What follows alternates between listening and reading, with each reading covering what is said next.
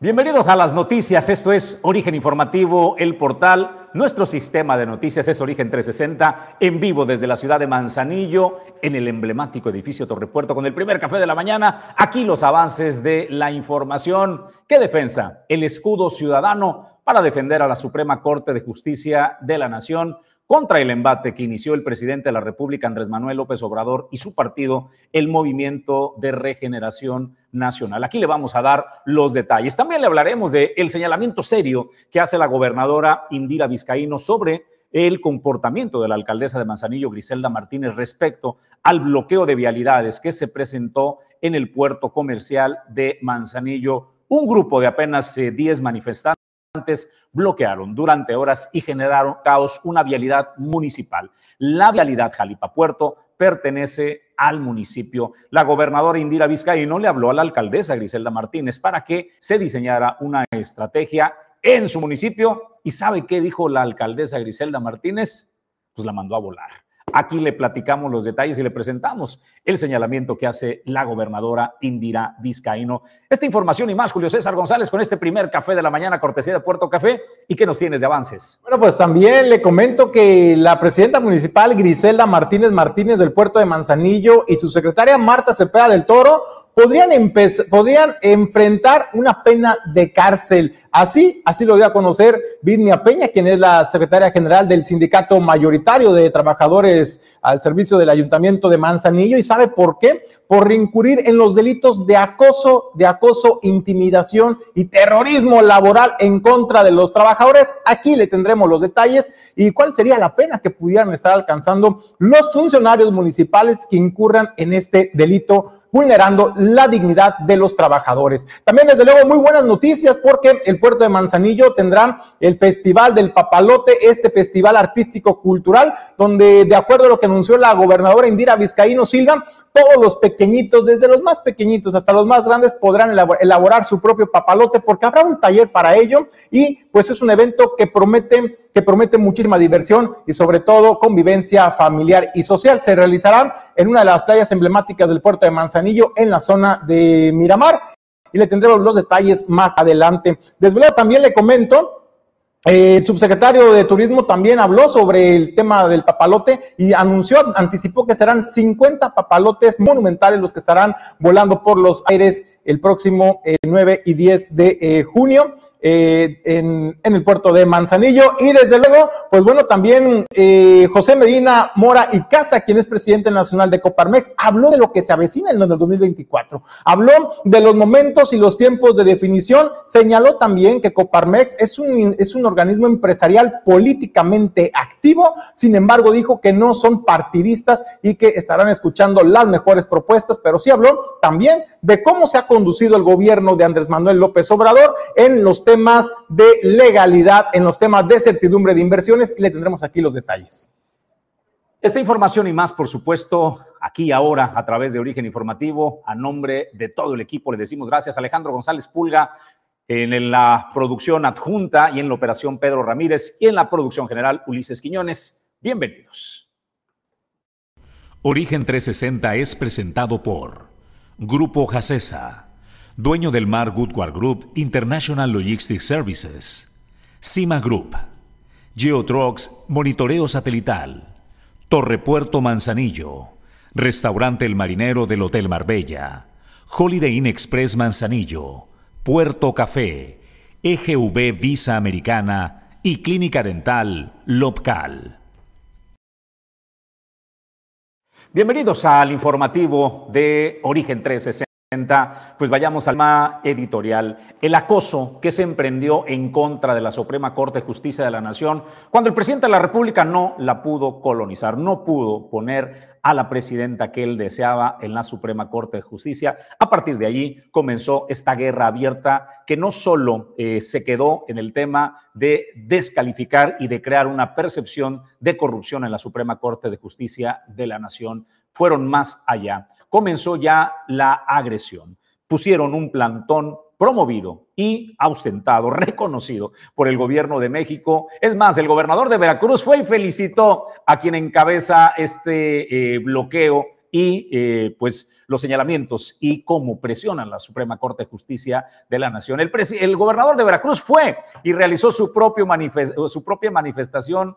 ¿Usted se imagina en tiempos del PRI que alguien, un gobernador del PRI, hubiera osado siquiera ir a manifestarse y llevar eh, porros ante la Suprema Corte de Justicia de la Nación? ¿Qué hubiera dicho Andrés Manuel López Obrador, el opositor número uno? ¿Qué hubiera dicho la izquierda de México? ¿Qué hubiera dicho Morena? Los estarían quemando en leña verde. Eso estuvieran haciendo, pero increíblemente ellos están haciendo lo que tanto criticaban. Quieren colonizar la Suprema Corte de Justicia de la Nación aunque sea por la fuerza, la quieren doblegar. La respuesta, la respuesta a la defensa de la Suprema Corte de Justicia de la Nación viene desde los mexicanos. La ciudadanía organizada crea un escudo para proteger a la Suprema Corte de Justicia de la Nación, Julio César. Y bueno, como se había anunciado anteriormente, Jesús, el día de ayer domingo en la Ciudad de México se inició esta marcha, esta manifestación, hay que decirlo, muy enérgica, pero pacífica y respetuosa en defensa de la Suprema Corte de Justicia de la Nación y de los ministros.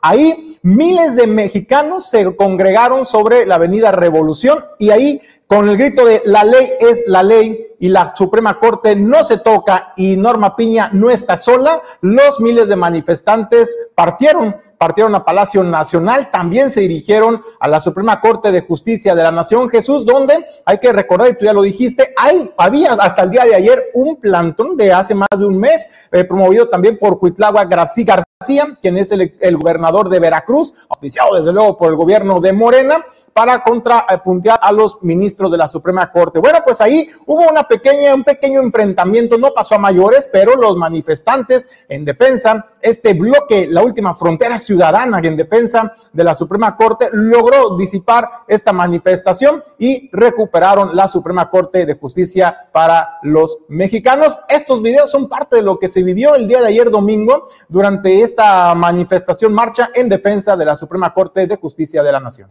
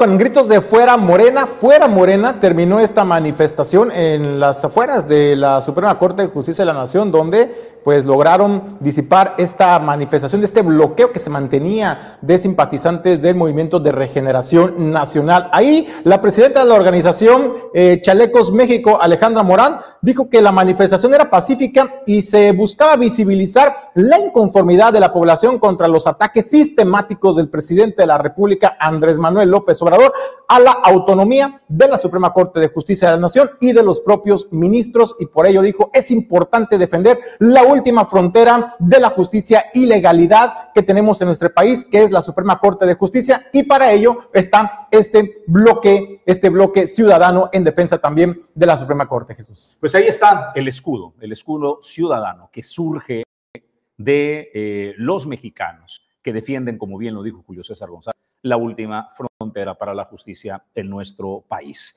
Vamos a otros temas. Allí el tema editorial. El día jueves de la semana anterior 10 manifestantes, 10 manifestantes apenas bloquearon y trastornaron el puerto comercial de Manzanillo. La historia de quiénes son estos manifestantes, qué propósitos eh, tienen, quién los puso allí, ese es otro tema. Lo que sucedió fue que había que eh, pues llegar a acuerdos para poder despejar las vialidades eh, que habían sido tomadas por estos manifestantes que conforme avanzó el día, las filas de camiones se fueron creciendo y el tránsito en la vía eh, del puerto comercial se fue trastornando.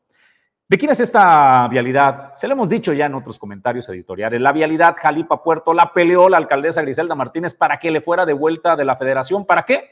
Para nada. No le toma importancia a esta vialidad. No hay un solo operativo en el que la alcaldesa Griselda Martínez y su equipo de policía o tránsito municipal adquieran responsabilidad. Todo, absolutamente todo, se lo dan la responsabilidad a la administración del sistema portuario nacional, que bueno, pues agacha la cabeza y dice, pues no hay de otra, nosotros le entramos y resolvemos, señora presidenta.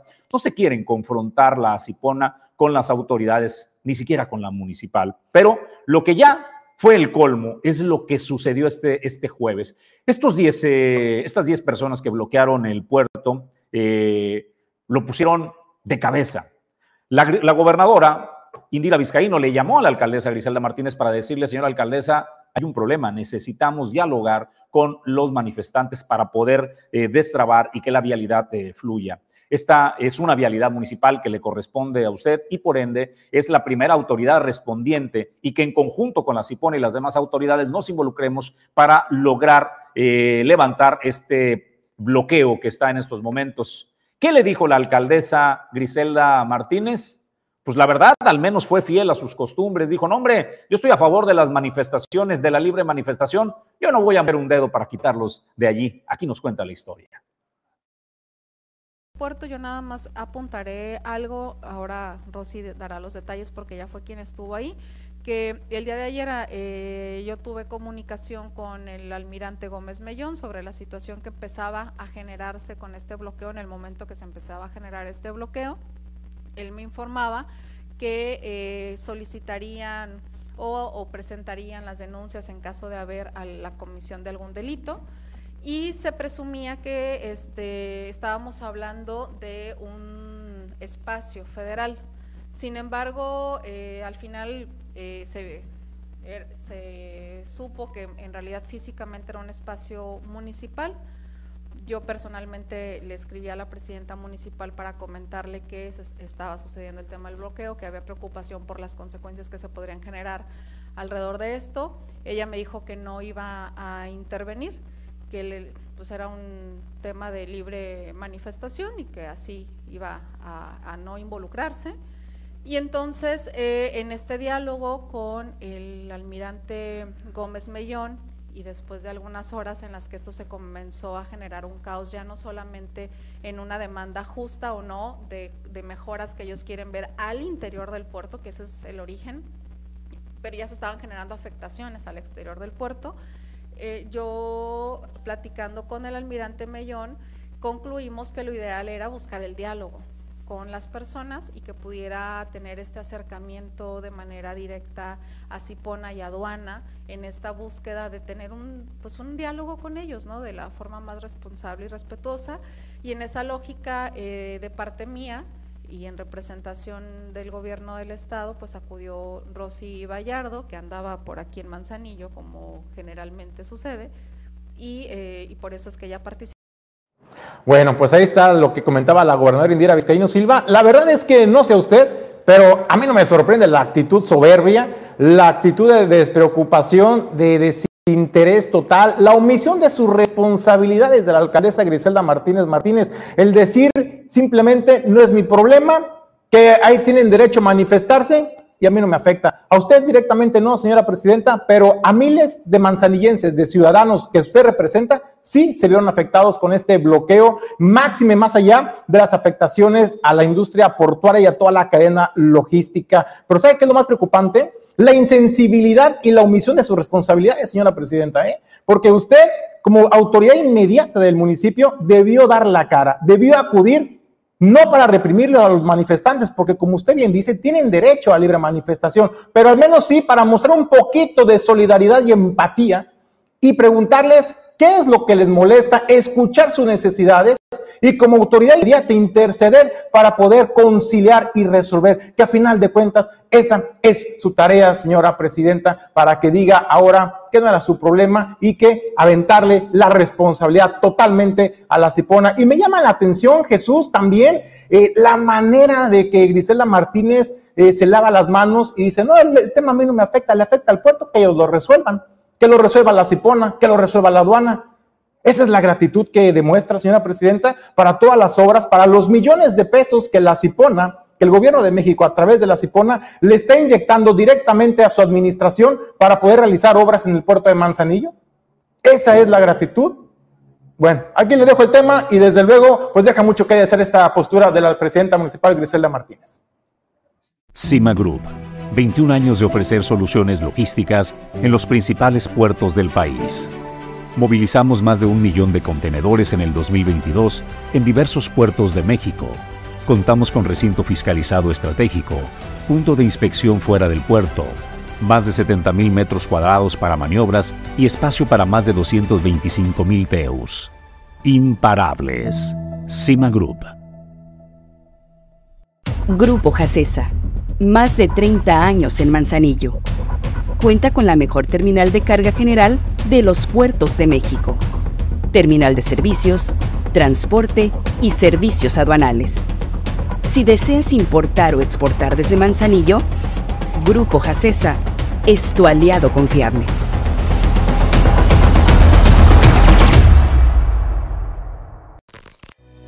GeoTrucks es una empresa dedicada a brindar servicios relacionados con el rastreo satelital de vehículos a través de GPS.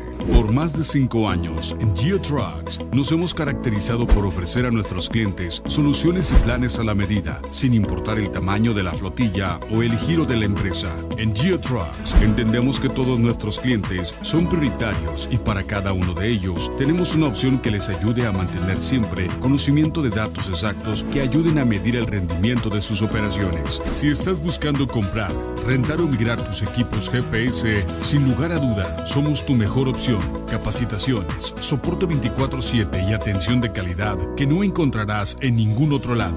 Por seguridad y para tu tranquilidad, GeoTrucks, tu mejor opción en rastreo satelital.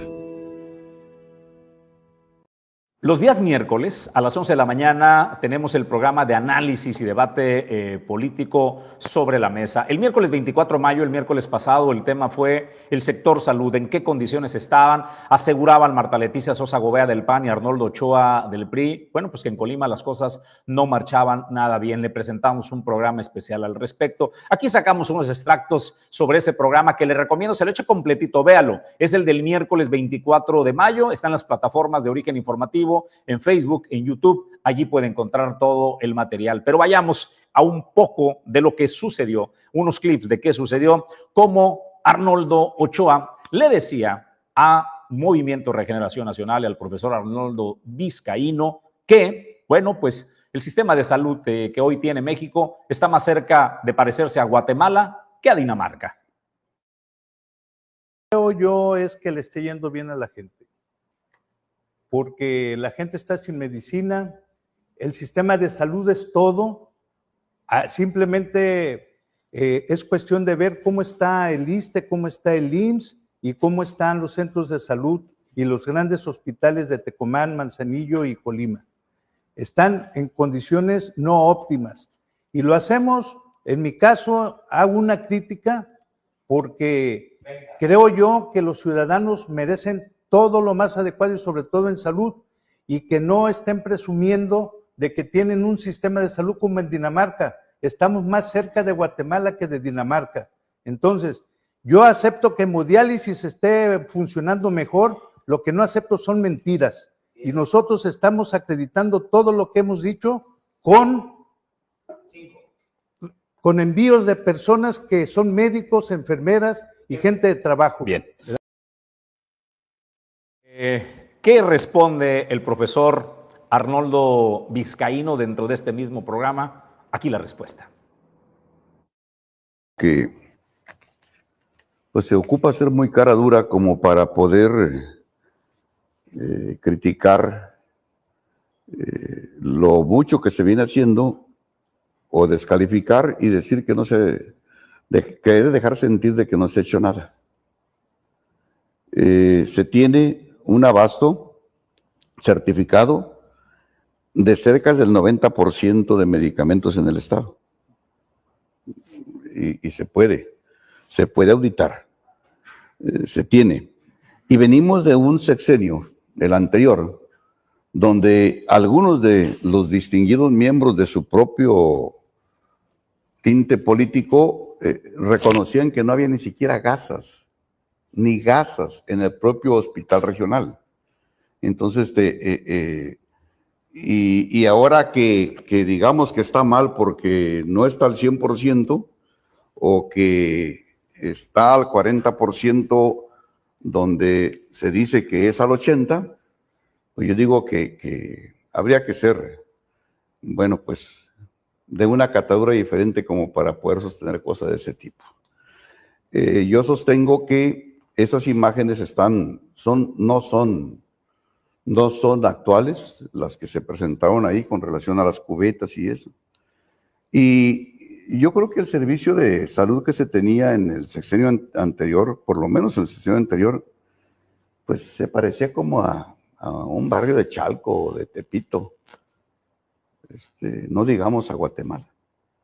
Y yo creo que estoy absolutamente convencido que en Colima y en el país están dando pasos para acercar muchísimo al primer mundo en cuanto a atención a la, salud, eh, muchísimo más de lo que jamás se ha hecho, de lo que jamás hicieron los gobiernos anteriores.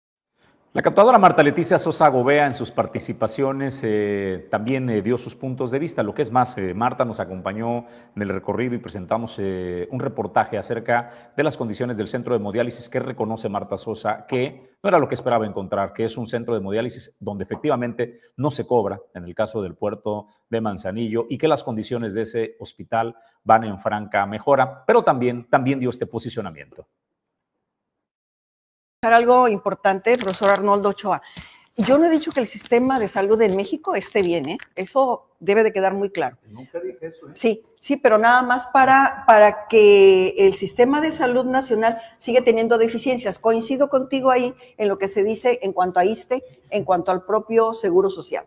La realidad es que la derechohabiencia es tan amplia que, bueno, nos llevaríamos bastante tiempo en estar viendo quiénes están inconformes con este servicio, pero tan solo en Colima, en el ISTE, eh, les tardan un mes para darle la cita con el especialista y cuando llegan, el especialista no llegó porque tuvo problemas y les vuelven a dar, la, reprogramar la cita para tres meses. Yo creo que eso es importante. Nos concretamos a lo que vimos el día lunes, a lo que estamos viendo en Manzanillo, al traspaso a INS Bienestar y desde luego a que lo están mejorando. Lo importante será que lo conserven así.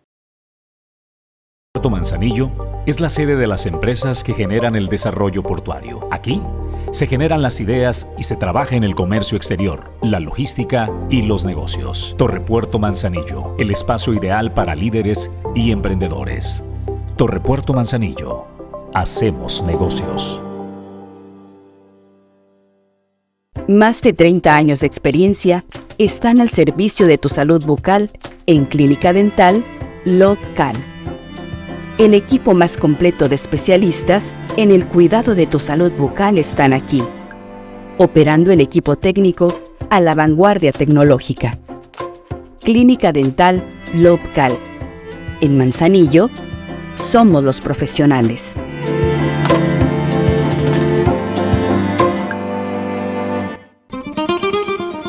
El ícono de la cocina española en Manzanillo. Restaurante El Marinero del Hotel Marbella. Ven a disfrutar los mejores platillos con los sabores auténticos de España. Restaurante El Marinero del Hotel Marbella. El ícono de la cocina española. Inicia con el sueño de conectar el mundo por mar, aire y tierra. Dueño del mar Goodward Group, más de 80 años de ser el operador logístico que te conecta al mundo.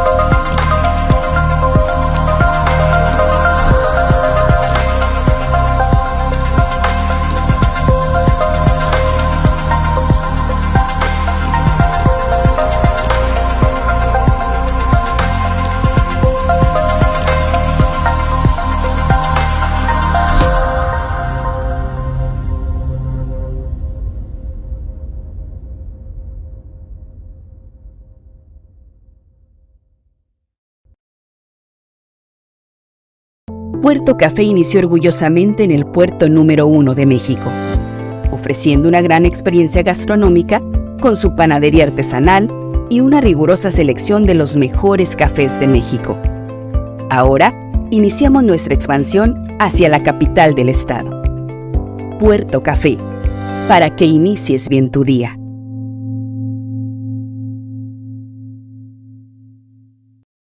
Le doy la bienvenida en el estudio y le agradezco que nos acompañe la diputada del Movimiento de Regeneración Nacional, Andrea Naranjo. Bienvenida a Origen Informativo, Andrea. Muy buenos días. ¿Qué tal, Jesús? Muy buenos días a ti, a Julio. Muchas gracias a todas las personas que nos están escuchando, viendo a través de tu noticiero. Y pues aquí saludándoles, empezando esta fresca mañana, que de fresca no tiene nada. Ya empezamos con este calorón en Manzanillo. Oye, compartíamos una gráfica acerca, hablando del calor, algo rapidito porque tiene que ver con la salud, de la intensidad de los rayos ultravioleta que luego no pelamos, o sea, no nos enteramos mucho de cómo nos afecta la radiación del sol, más allá de quemarnos la piel, ¿no? O sea, genera problemas serios de salud. Te doy el dato que, por ejemplo, del índice UV hay 14 grados, el, grado máximo de exposición. Ayer estuvimos en el grado 12, en el puerto Manzanillo. Digo, nomás para que nos demos una idea y es importante que la gente que pueda, pues use gorrita, sombrerito, manga larga y lo que pueda y mantenerse bien hidratado. Después del gol del calor, Andrea, vamos a entrarle a, los temas de, salud. Oye, estuviste hace unos días conversando con nosotros acerca del tema de psicología, Julio. Sí, del premio, este premio estatal de, psicología cerraba, el viernes pasado cerraba la convocatoria en las inscripciones para poder postular, pero hay una prórroga que se aprobó por el Congreso, Andrea, platica. Sí, claro, bueno, informarles que efectivamente eh, en, este, en esta convocatoria hubo diversas voces que se expresaron en las que nos pidieron que por favor extendiéramos la convocatoria para poder estar en tiempo y forma de entregar su documentación. Entonces eso fue lo que hicimos. Eh, autorizamos que se eh, extendiera por una semana más, así que en el transcurso de esta semana todavía estará esta convocatoria vigente. Yo les invito a que puedan ingresar a la página de su servidora para que conozcan las bases de la convocatoria o a, las a la página del Honorable Congreso del Estado, donde podrán eh, constatar cuáles son los requisitos, el horario en que se puede entregar y el domicilio, que básicamente pues, son los documentos básicos en un horario de 9 a 3 de la tarde. Y pues bueno, las instalaciones del Congreso, que ya la conocen, que es Calzada Galván, esquina Lo Regalado, allá en Colima. Oye, Andrea, vienes con noticias eh, para el puerto Manzanillo respecto a incentivos eh, fiscales. ¿Qué buenas nuevas nos traes? Pues comentarte que, bueno, eh, semanalmente sesionamos en la Comisión de Hacienda y que en esta ocasión, bueno, la semana pasada aprobamos estímulos fiscales para las y los contribuyentes de Manzanillo. En el Pleno del Congreso autorizamos que el organismo operador del agua, que es CAPDAM, otorgara a favor de las y los usuarios de los servicios doméstico, comercial, industrial y mixto, el descuento del 100% de las multas y recargos que se hayan generado en este ejercicio fiscal y ejercicios fiscales anteriores. Va a estar vigente a partir del primero de junio hasta el 31 de agosto. Así que las y los contribuyentes tendrán tres meses para poder ponerse al corriente y hacer uso de esta eh, pues iniciativa que aprobamos en el Congreso, que vale la pena mencionarlo, nace del Consejo de Administración de Cardan y bueno, sigue su proceso. Y hay que decirlo, también es algo que te han manifestado en las, en, los, en las colonias donde has tenido la oportunidad de recorrer con las familias familias que dejan de pagar no porque no quieran, sino vienen de una situación económica complicada por el tema de la pandemia, que todavía hay estragos económicos en las familias. Muchas personas perdieron sus empleos, se vieron reducidos también en sus percepciones y eso lleva a priorizar los gastos del hogar, ¿no? Entonces, hay estos rezagos, pero también es importante reconocer la importancia de que se recupere esta cartera vencida para que las administraciones puedan seguir realizando mejoras y esto es fruto del trabajo de campo que se realiza también escuchando a la población. Sí, efectivamente, como lo mencionas, Julio, bueno, eh, la población aún se encuentra viviendo esta crisis económica derivada del COVID, que nos pegó muy fuerte en la economía de las y los manzanillenses y de todos los colimenses. Y bueno, también, bueno, del lado del ayuntamiento, recordar que son pocos los impuestos que eh, tiene el ayuntamiento que le sirven para eh, tener ingresos.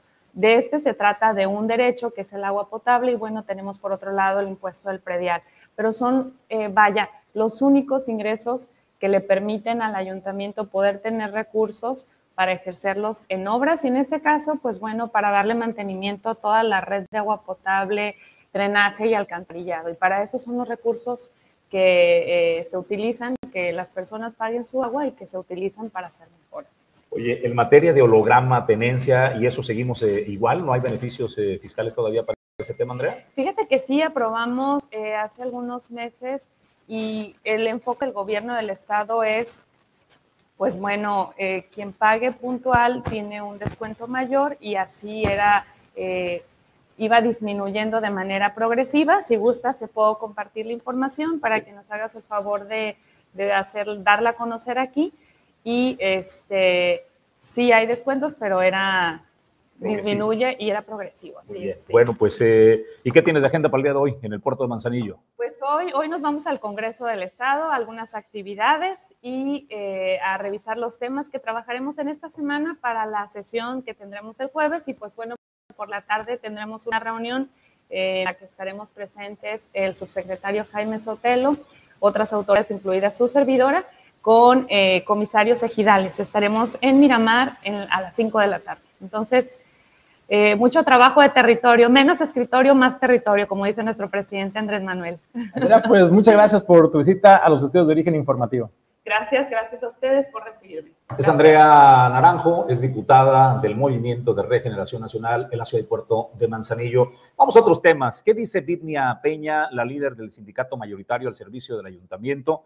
Pues hace un señalamiento eh, serio. Habla de la posibilidad de que Marta Cepeda y Griselda Martínez, bueno, pues eh, pisen la cárcel por el acoso por el miedo y la intimidación que cometen en agravio de la dignidad de los trabajadores. Aquí lo explica de esta manera Vidnia Peña. Nos dimos a la tarea de, investigar un poquito. Mi compañero, que es el secretario del Trabajo, eh, encontró aquí en el Código Penal del Estado de Colima lo del acoso laboral.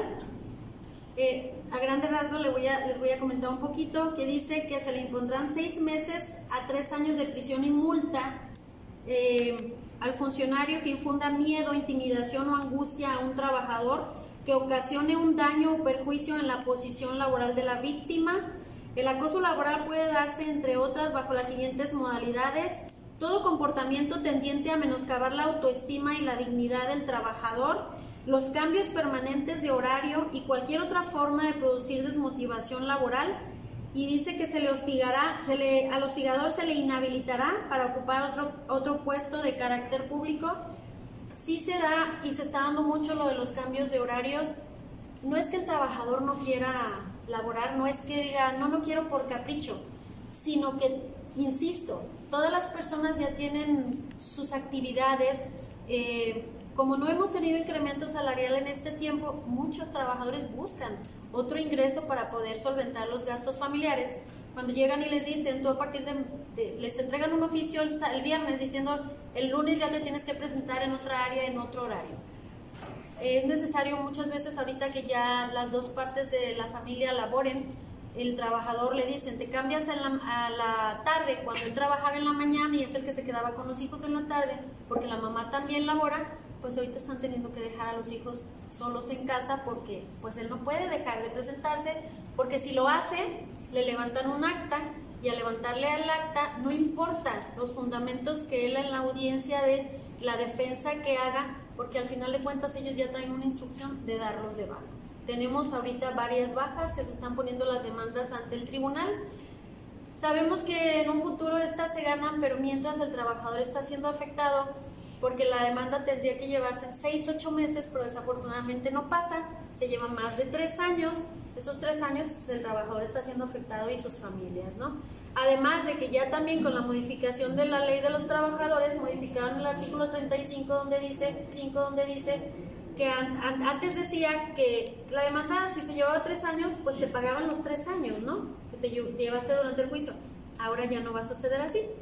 Puede, eh, puede tardar tres años, cuatro años, pero solamente al ganarla te van a pagar un año. Finalmente hay una pérdida, hay una pérdida para el trabajador y hay un, beneficio para el ayuntamiento. Darle La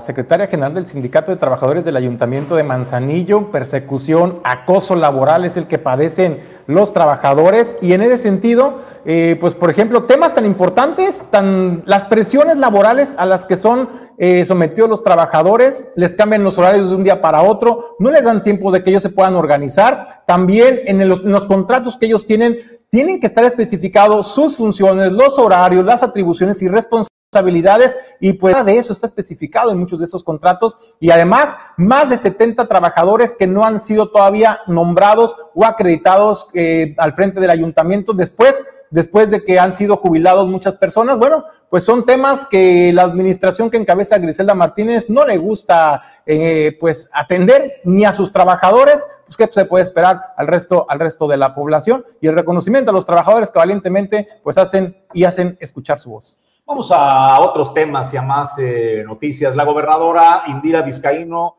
dice que para el puerto de Manzanillo 2023 será un gran año en materias de obras, de inversión, de infraestructura para mejorar la calidad de vida de los manzanillenses, que es bien importante. El acueducto Armería Manzanillo, que inicia ya su construcción, que asegura el abasto del vital líquido. ¿Cuántas colonias? Fíjese, tiene hace meses que de las colonias más pobladas, todos los barrios del Valle de las Garzas, Salagua se queda sin agua al menos tres veces a la semana. Mucho de ello derivado de eh, problemas cómo se maneja el organismo operador y otro mucho, hay que reconocerlo en justicia, de las pésimas condiciones de infraestructura, de décadas de abandono en que no se puede solucionar, ni tampoco ha solucionado ni le ha invertido este, este gobierno municipal. Urge entonces el tema de la infraestructura, viene ya la construcción de este acueducto para garantizar el abasto de agua a todos los manzanillenses. Viene la ampliación del libramiento El Naranjo y más cosas que nos anuncia la gobernadora Indira Vizcaíno.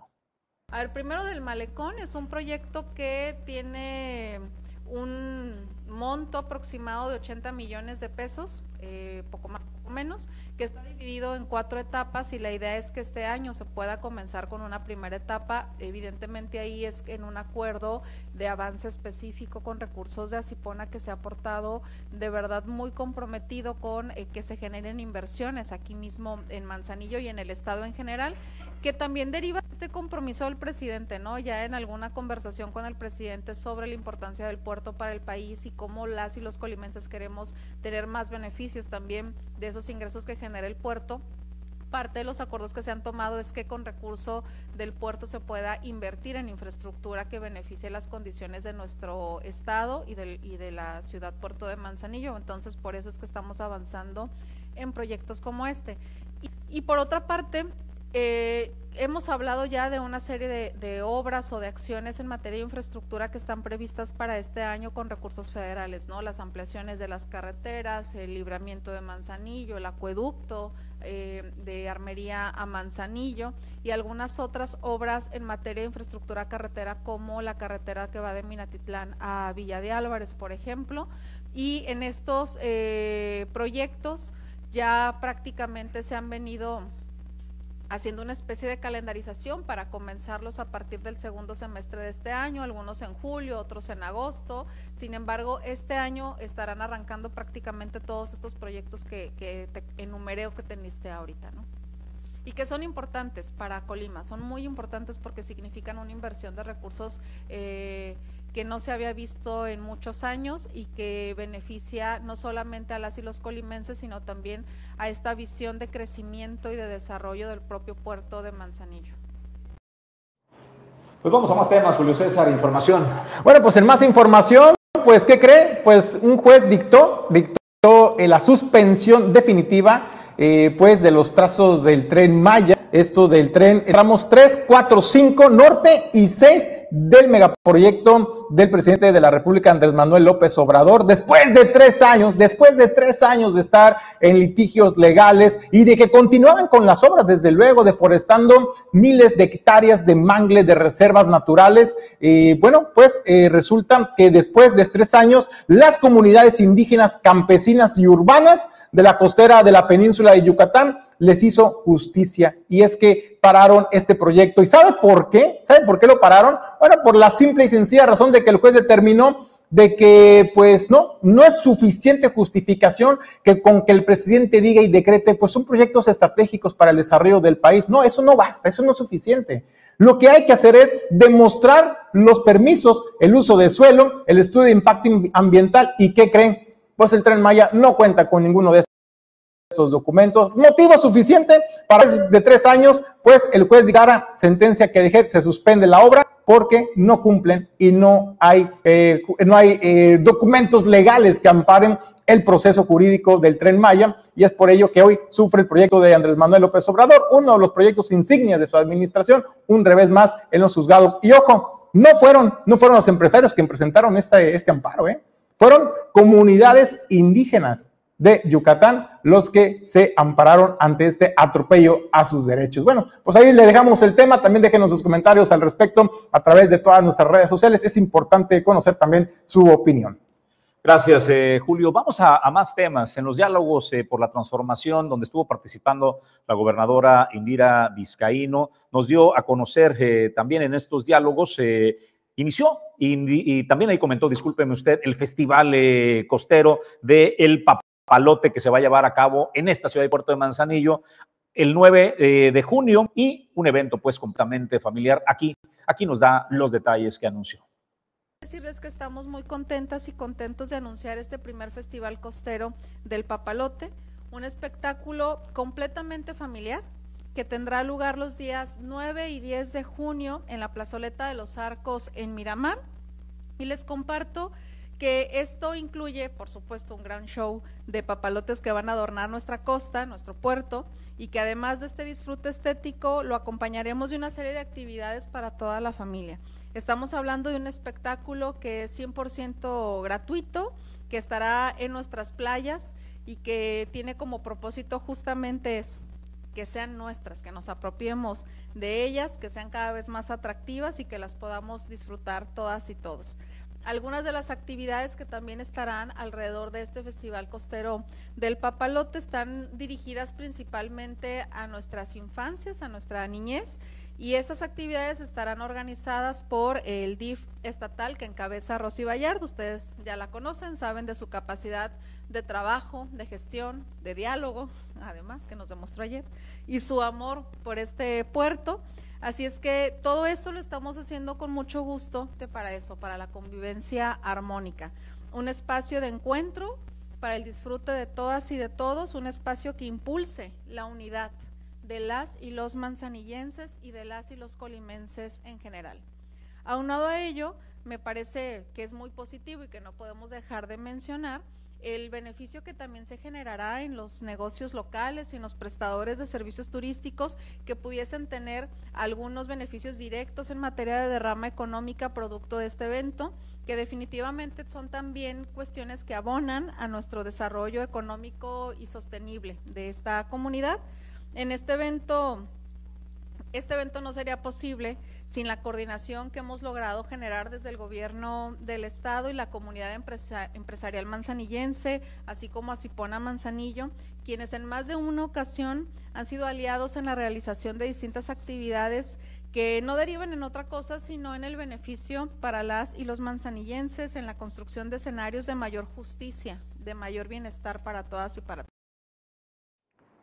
Bueno, pues eh, haciendo memoria de nuestra infancia del papalote, la verdad es que se me antoja muchísimo este poder, poder ir a este festival y verlo, porque es un, es un eh, festival que va a iniciar por la tarde y terminará en la noche. El propósito es que se puedan ver estos eh, papalotes monumentales, Julio, que son grandes papalotes que algunos se pueden apreciar de noche, por eso es la belleza. Y nos estamos acordando de cómo armábamos en nuestra infancia de costa con papel de China y luego para armar el esqueleto del papalote, pues había que cortar vena de palma, ¿no? Y, ya seca, y ahí sacabas la estructura para el papalote, don Julio César González. Así de que tengo el ánimo alto para ir a ver los papalotes. Oye, los recuerdos tan bonitos, ¿no? Que te evoca, por ejemplo, este concurso, y lo ideal, lo, perfecto es que es un evento eh, tan bonito y tan bien organizado que pueden participar niños de todas las edades con la elaboración de papalotes y desde luego también nosotros los grandes que tenemos esos tiempos de añoranza también vamos a poder tener la oportunidad de elaborar nuestro propio papalote porque se va a contar con un taller y así lo da a conocer el subsecretario de Turismo Jorge Padilla.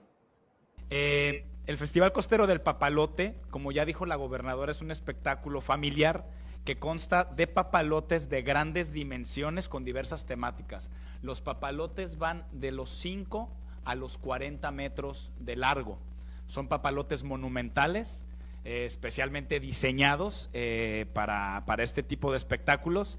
Y de lo que se trata, además de tener una actividad eh, familiar, de disfrute, que nos permita posicionar a Colima y a Manzanillo con algo novedoso. El cliente quiere a Manzanillo, las familias nos tienen en la cabeza, pero luego hace falta generar estos temas espectaculares, novedosos, para que la gente decida venir con más ganas. El evento será el viernes y sábado, 9 y 10 de junio, por la tarde, y será posible observar papalotes, como les decía, de entre 5 y 40 metros de largo. Además de que las familias podrán disfrutar de diferentes actividades lúdicas ahí en el espacio de los arcos de Miramar. Habrá, por ejemplo, la posibilidad de armar papalotes para que los niños y los adultos también puedan volar sus papalotes fabricados por ellos mismos. Tendremos ahí una instructora, un taller específico que los va a guiar en el armado de los papalotes para que puedan volar los papalotes junto a estos papalotes monumentales. Eh, algunas de las actividades que, que estaremos teniendo entonces, el gran show de papalotes de 5 de la tarde a 10 de la noche, eh, una agenda cultural con DJ Voy a llevar mi papalote. Este, ¿Se acuerda? la verdad. ¿Se acuerda la película de Entrenando mi dragón? Sí, cómo no. de, Chimuelo, de Sombra Nocturna. Tengo mi papalote de Sombra Nocturna y lo voy a volar en el Festival del Papalote también para, para ¿eh? no, no, es monumental como estos que van a llevar, pero este, me gusta, me gustan los papalotes y disfrutar eh, este espectáculo. Hay que ir a verlo. Por cierto, aquí está el video promocional de lo que podemos esperar los de casa y los visitantes para este Festival del Papalote. Volemos gigantes en el cielo. Una experiencia para vivir en familia este 9 y 10 de junio en el Festival Costero del Papalote 2023. Participa del concurso de papalotes, presentaciones artísticas y actividades para toda la familia. Propuesta gastronómica. La Soleta de los Arcos en Miramar, Puerto de Manzanillo, a partir de las 5 de la tarde. Gobierno de Colima. Pues no se pierda este festival de El Papalote. Vamos a más noticias e información, Julio. Bueno, más información. Usted recordará que le damos aquí a conocer las inconformidades manifiestas, primero del magisterio colimense y después también de los trabajadores de la Secretaría de Salud de Gobierno del Estado por las pésimas condiciones del servicio que prestan en el ISTE. Bueno, pues hay que recordar que recientemente estuvo eh, por el Estado de Colima Pedro Santaeno, eh, Centeno Santaella, quien es el, el director general del ISTE para precisamente dialogar tanto con los derechohabientes, pero también con los sectores, con los trabajadores, los médicos y enfermeros. Ahí hicieron acuerdos de que eh, se está mejorando gradualmente, incluso también hubo el compromiso de la construcción de un nuevo centro hospitalario de, para atender mejor manera a todos los trabajadores. Bueno, pues vamos a más noticias, eh, Julio. La visita que tuvimos eh, en el puerto de Manzanillo del presidente nacional de Coparmex, eh, José Medina Mora y Casa. Allí conversamos con el presidente de Coparmex, donde habló del escenario que se avecina para el 2024. ¿Qué está en juego? Habla también acerca de este organismo de la Coparmex. Dice que es un organismo políticamente activo, sí, pero no partidista, que no tiene identidad con ningún partido, están abiertos a todas las propuestas de todas las corrientes, de todas las ideologías eh, políticas, y esto es lo que expresó el presidente nacional de Coparmex. En Coparmex somos altamente políticos, pero totalmente partidistas. Esto es que no estamos a favor de ningún partido, de ningún candidato, pero tampoco estamos en contra de ningún partido y ningún candidato. Y esto nos permite la neutralidad para dialogar con todos los partidos y con todos los candidatos. Gustavo de Hoyos, como expresidente nacional, era consejero ex oficio, él renuncia a ser consejero, entonces ya como ciudadano, pues él tiene la libertad de, como en este caso, buscar una candidatura. Eh, pero Coparmex, como institución, no estaremos apoyando a ninguna candidatura. Lo que sí estaremos haciendo es impulsar la participación ciudadana. Normalmente eh, en las elecciones intermedias vota un promedio del 50% eh, de, los ciudadanos. En las presidenciales que serán el 24, alrededor de un 63%. Las acciones que estaremos tomando son para promover el voto desde un punto neutral, eh, para lograr que haya un 65 o un 70% de participación. Nuestra promoción es a partir de los debates ciudadanos. Llevamos seis años organizando debates ciudadanos en distintos estados de la República para que los ciudadanos puedan entender cuál es la postura de cada candidato de cada partido y con eso tomen una mejor decisión. Estaremos haciendo campañas de promoción de votos, estaremos haciendo observación electoral, que pues ya desde que se ciudadanizó el IFE o el INE, de tal manera que pues sobre todo en aquellos segmentos de la población de donde hay más abstención, vamos a hacer énfasis. Eh, lo que hemos encontrado es que eh, a mayor escolaridad hay mayor abstención. En cuanto a género, es mayor la abstención en los hombres. Eh, de las clases medias hacia arriba son donde más abstención hay en los grupos de jóvenes 18 a 34 años, que por cierto va a ser el 50% de los electores, eh, es donde hay más abstención. Y finalmente, del centro del país hacia el norte, los estados más desarrollados es donde hay más abstención. Entonces tendremos acciones puntuales para promover con los ciudadanos que acudan al voto, que voten por aquel candidato aquella candidata que consideren su mejor opción, pero que ejerzan el derecho ciudadano al voto. Y ese es en lo que nos vamos a concentrar Consideramos en Coparmex que si aumenta la participación ciudadana, gana la democracia, independientemente de qué candidato o qué partido gane. Bueno, pues acompañado por el presidente de Coparmex Manzanillo, Miguel Ángel Castro Palomino, el presidente nacional de este organismo empresarial, José Medina Mora, habló también de las medidas que ha tomado el presidente de la República en las últimas fechas de expropiar algunas propiedades de empresas de la industria, en donde, pues hay que decirlo, más allá del margen de Ferrosur, hay otras expropiaciones que el presidente ha realizado a lo largo de su administración. Señaló el presidente nacional de Coparmex, pues que esto no manda un mensaje para nada alentador para las inversiones y que pues genera un ambiente de incertidumbre y eso es lo que señaló. Sorpresivo que en la mesa de diálogo que mantenía el gobierno con la empresa que tenía la concesión, que tiene la concesión eh, Ferrosur de estos tres tramos de vía de ferrocarril eh, en el corredor transísmico, se emite este decreto de ocupación temporal. Que esto genera incertidumbre porque no se entiende qué es lo que busca la autoridad. Como han pasado los días, se ha aclarado que lo que eh, se busca es una terminación anticipada de esta concesión, lo cual sí es facultad del gobierno. Las vías son propiedad del Estado, están concesionadas sin embargo, la ley es muy clara que en caso de una terminación anticipada tienen que pagar una indemnización a la empresa que tenía la concesión y que ya no la tendrá. Eh, están en ese diálogo, esperemos que se llegue a un acuerdo de cómo sea el pago precisamente para resarcir el daño que recibe en este caso Grupo México al eh, eh, pues tener esta anticipación de la cancelación de la concesión. Ya había habido un acuerdo el año pasado mediante el cual Grupo México se había comprometido a hacer una vía paralela, de tal manera que el gobierno federal pudiera tener tránsito libre en todo el corredor transísmico y Grupo México podría seguir teniendo el beneficio de ese tramo. Eh, precisamente es un tramo en donde se decía que va al puerto de Salina Cruz y de ahí ah, se exporta principalmente a los Estados Unidos. Eh, lo que esperamos es que haya un acuerdo eh, en que ambas partes coincidan y que con esto, bueno, pues simplemente se cumple la ley, es lo que desde Coparmex insistimos, pero nos llama la atención porque ha habido otros temas en donde no se ha respetado el Estado de Derecho. Eh, recién vimos que hay un anuncio de que este aeropuerto del norte que está en Monterrey, que en agosto vence la concesión, no se la van a renovar y que más bien se la van a dar a los militares. Es preocupante en los dos sentidos. Primero, una concesión que está funcionando, ¿por qué no renovarla? Eh, y segundo, ¿por qué dársela a los militares?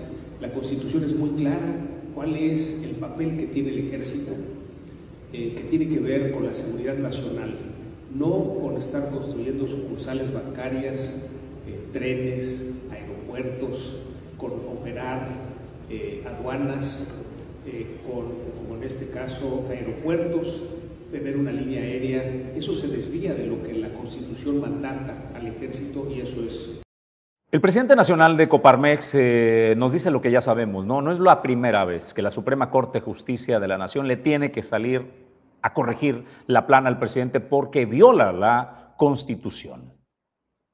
Pero hay también otros eventos que ha habido en donde se vulnera el Estado de Derecho. Por ejemplo, el Senado de la República no ha nombrado a los comisionados del INAI y ya hay un mandato judicial eh, para que los nombren, que hay un desacato porque no los nombraron, inclusive una jueza de un tribunal administrativo eh, pide a la comisión permanente que convoque un periodo extraordinario para que nombren al menos un comisionado del INAI que con eso tengan quórum y puedan operar y no se da, hay un desacato. También nos parece preocupante esta falta al Estado de Derecho, la falta de respeto a las instituciones los ataques que ha recibido la Suprema Corte de Justicia de la Nación nos parece que son inaceptables. En este sentido, la división de poderes, el Ejecutivo, Legislativo y Judicial, cada uno tiene que hacer su trabajo y la misión del Poder Judicial y específicamente la Suprema Corte de Justicia de la Nación es que asegurarse que las leyes que se aprueben, que los decretos que se emitan no vayan en contra de la Constitución. No puede haber una ley que esté por arriba de la Constitución. Ese es su único trabajo. Y en el ejercicio de ese trabajo, pues han determinado, por ejemplo, el que el plan B sea desechado, eh, que, eh, por ejemplo, también las obras del gobierno federal que habían reservado la información, la Constitución nos da el derecho humano a los ciudadanos a pedir información de esas obras, entonces desechan ese decreto bueno, pues en un mensaje que envió a través de sus redes sociales, el obispo de Colima, Gerardo Díaz Vázquez, anunció que está en nuestro estado, en nuestra entidad, a partir del 13 de julio, y este es el mensaje que manda para todos los feligreses. Saludo con afecto a todos los fieles de la diócesis de Colima. Hoy, como el profeta Samuel le dice a Yahvé, heme aquí, pues me has llamado. El Señor se ha fijado en mí sin méritos propios y el Papa Francisco me ha pedido ir a esta porción de la iglesia en Colima. Voy con mucho gusto, voy con esperanza, sabiendo que el Señor me acompaña, que Él va conmigo. A partir del próximo 13 de julio iniciaremos este caminar juntos para salir con el Evangelio de Jesucristo a los más alejados, a los más pobres, a los más necesitados de salvación. Les invito para que intensifiquemos nuestra oración todos los días, pidiendo por mí, pidiendo por nuestra iglesia diocesana, para que en este caminar podamos anunciar siempre el Evangelio de Jesucristo que la Santísima Virgen María sea la estrella que guíe nuestro caminar como iglesia diocesana.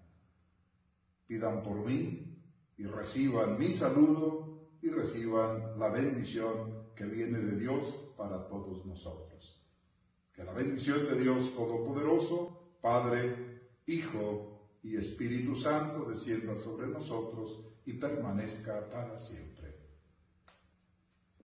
Pues ahí está el eh, futuro obispo de eh, la diócesis de, Colima, pues eh, ya haciendo su presentación, haciendo este avance que muy pronto estará en Colima. Vamos a otros temas y a más información. El sistema DIF estatal tiene un programa que la verdad es, me parece que es un programa interesante y humano, ¿no? El poder darle a los niños que están bajo resguardo del sistema DIF estatal calidez a lo largo de semanas. En el verano, usted, por ejemplo, o en las épocas vacacionales, puede dar recibimiento, acoger a niñas y niños que están, eh, que no tienen familia y que están bajo el resguardo del DIF, que usted les permita sentir la calidez de una familia durante estas eh, semanas. Si usted desea eh, participar, aquí Rosy Vallardo, la directora del DIF estatal en Colima, nos da los pormenores.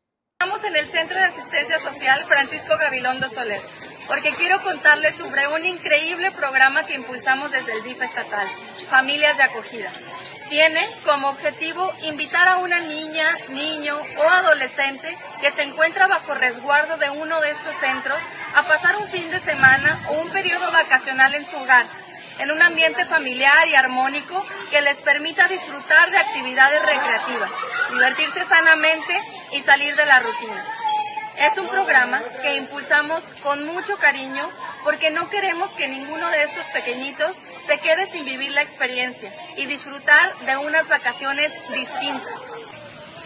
Participar es muy fácil. Solo tienen que acudir aquí, a este centro que se encuentra en Jardines de Vistahermosa, en Colima Capital.